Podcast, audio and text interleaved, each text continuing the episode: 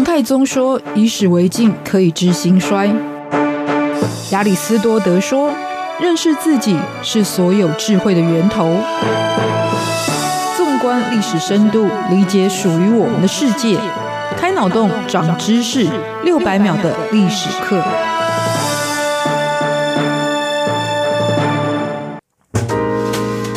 是过去，才能够掌握未来。欢迎您收听这一集六百秒的历史课，我是维珍。上一集谈到了俄罗斯首都莫斯科的发展，大约是从一一四七年建成开始，到十三世纪，因为成为了王宫的封地，也因此建立起莫斯科公国，那莫斯科就成为了首都。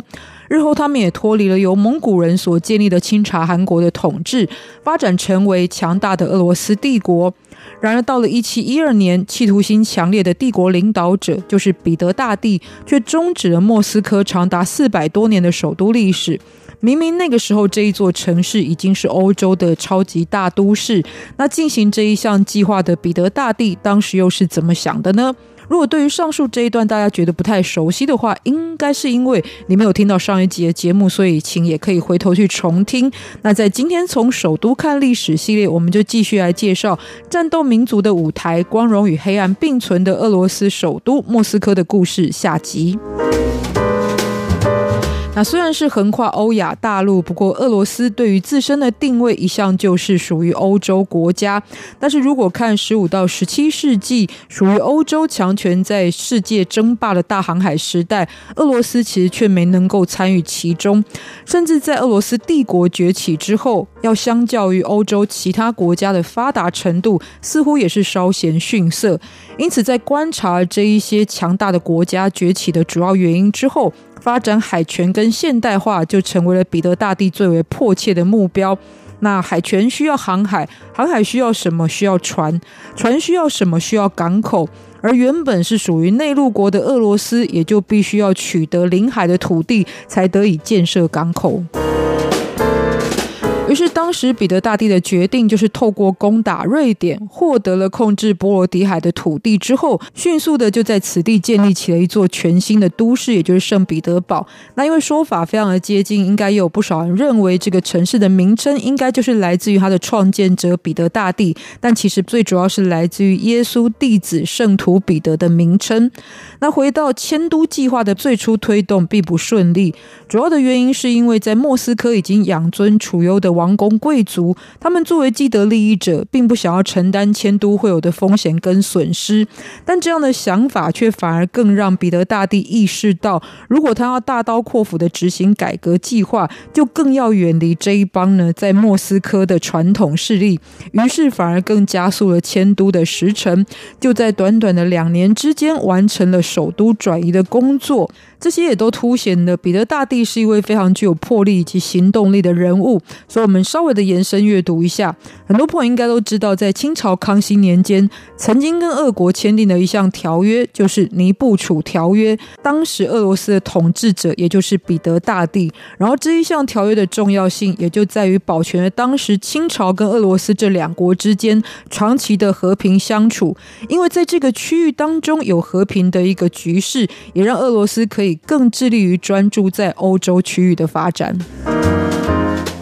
但是我们再回到失去首都地位的莫斯科，在迁都的最初呢，其实资源都流向了更接近欧洲强国，可以学习到更先进技术，而且发展更好、更有前瞻性的圣彼得堡。莫斯科的人口也随之快速下滑。虽然后来大约从一七五零年开始，因为有大量的农奴跟逃兵涌入，使得人口再度增加，但这也造成了资源过度消耗的问题。再加上没有经过规划的工厂到处林立。污染水源，使得卫生条件变得恶劣；落后的木造建筑又导致火灾经常发生，这也都使得经济发展更为疲软。同时呢，也引起了治安败坏的问题。这些都让莫斯科失去了昔日作为首都的风采。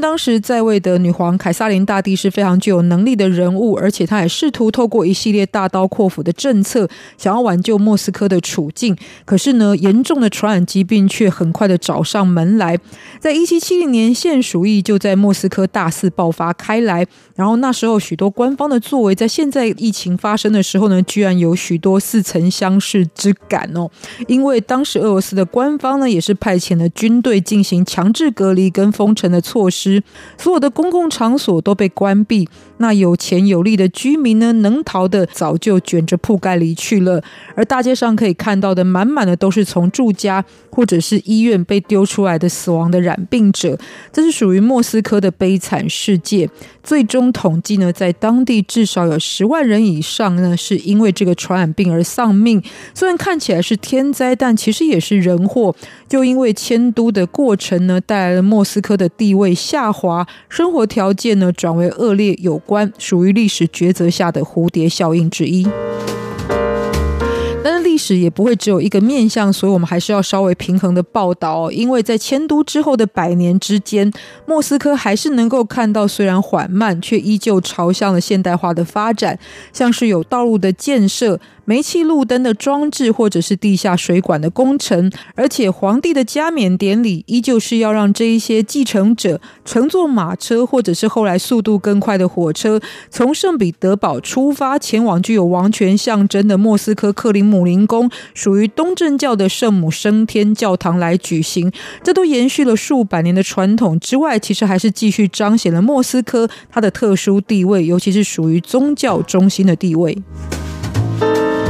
正好在迁都满百年的一八一二年，这一座城市又再度因为战争而被破坏。此时就来自于法国的拿破仑掀起了对于俄罗斯的战争，并且军队就长驱直入的占领了莫斯科。但是这一座城市在当时主要的毁坏呢，并非是出自于法国人之手，而是来自于自家人搞的破坏。因为此时的俄罗斯采取的是焦土政策，他们要让法国在进入到莫斯科之后，看到的就是一座空城，而且就在寒冬即将来临之际，也就不要让法国军队能够获得他们所需要的补给资源。因此，拿破仑也就很快决定撤退。但最后清算呢，法国损失也很惨重，可以算是一场两败俱伤的战争。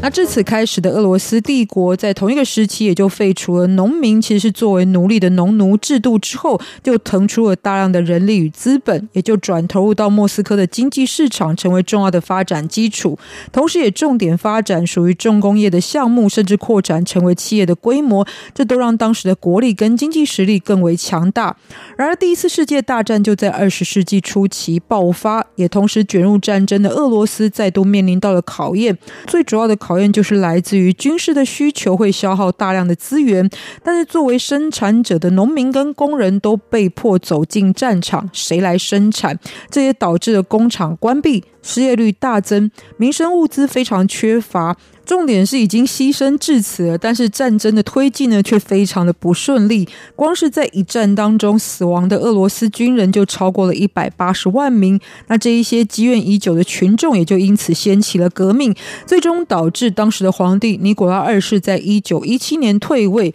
这也终结了俄罗斯的帝国时代，由苏维埃政府入主统治。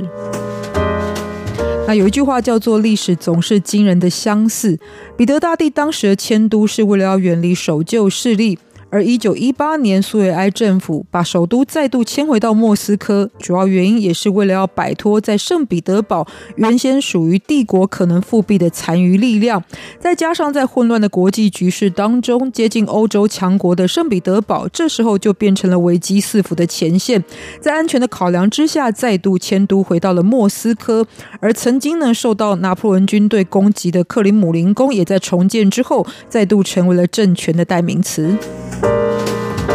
那随着一九八零年代苏联解体的苏东坡时代来临，到今天的俄罗斯联邦共和国，依旧是以莫斯科作为首都，发展成为了千万人口的都会，工商业并存在此地繁荣的经济体，可以奢华的超乎想象。但它同时也是具有音乐、舞蹈以及文学深度的艺术之都。但是总结来说，历史上多数的首都是凭借天然的环境优势来确立，可是莫斯科的命运却总是由统治者是谁来决定。它是千年以来俄罗斯历史悲喜剧的主要舞台，也照应着这个国家最光荣以及最黑暗的两面。成为了领导者的决定不会有侥幸，这必然会影响国家发展路线的最好见证。在今天我们六百秒的历史课跟大家分享，不要忘记下一局也要继续锁定收听，下次见，拜拜。